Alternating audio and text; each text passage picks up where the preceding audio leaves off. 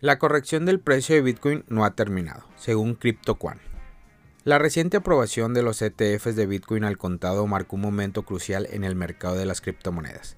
Estos ETF comenzaron a negociarse con volúmenes récord. Al mismo tiempo, Coinbase experimentó su mayor volumen de transferencia en ventanilla.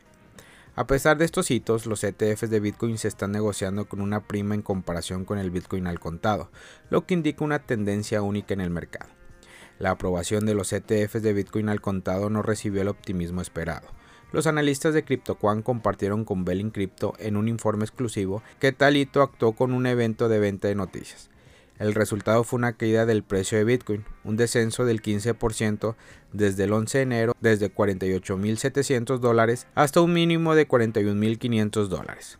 Según CryptoQuam, la actual corrección del precio de Bitcoin podría continuar. De hecho, trader a corto plazo y destacados holder de Bitcoin siguen vendiendo lo que refleja una actitud más ampliada dentro del mercado. Esta presión de venta se ve agravada por el hecho de que los márgenes de beneficios no realizados no han caído lo suficiente como para indicar que los vendedores están agotados. En particular, la mesa de trading OTC del exchange Coinbase fue testigo de volumen récord el día del lanzamiento del ETF de Bitcoin.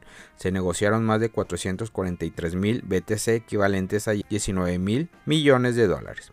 Por primera vez desde marzo del 2021, los fondos de Bitcoin se están negociando con una prima en comparación con el Bitcoin al contado, principalmente debido a la conversión de Grayscale Bitcoin Truths en un ETF de Bitcoin al contado. Sin embargo, después de la aprobación del ETF, la demanda de Bitcoin por parte de los inversores en Estados Unidos ha disminuido, como lo demuestra el giro negativo de la prima de Coinbase por primera vez en el 2024. Desde una perspectiva de valoración a corto plazo, los precios de Bitcoin han disminuido a niveles más sostenibles. El beneficio no realizado de los holders a corto plazo ha caído del 48% en diciembre del 2023 al 16% tras la reciente caída de precios.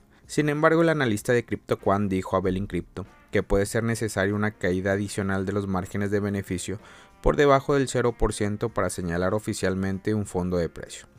Por último, el exchange Interflow Pulse ha caído por debajo de su media móvil de 90 días por primera vez desde el 2021. Ello indicó una detención de los flujos de Bitcoin a los exchanges de derivados, lo que a menudo indica precaución. Lo anterior ha presidido a los mercados bajistas de Bitcoin a las correcciones de precio.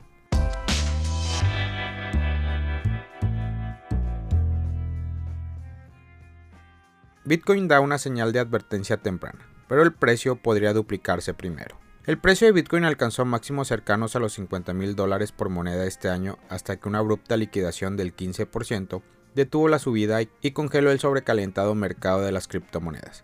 El retroceso ha provocado que se active una señal de advertencia temprana de máximo en BTC USD, pero los datos sugieren que la principal criptomoneda podría duplicarse antes de que alcance el máximo real.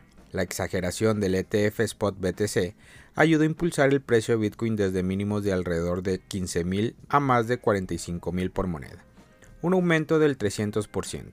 La acción máxima del precio posterior a la aprobación del ETF alcanzó los 49.000 antes de que un fuerte rechazo hiciera que BTC cayera de nuevo a los 42.000 donde cotiza actualmente.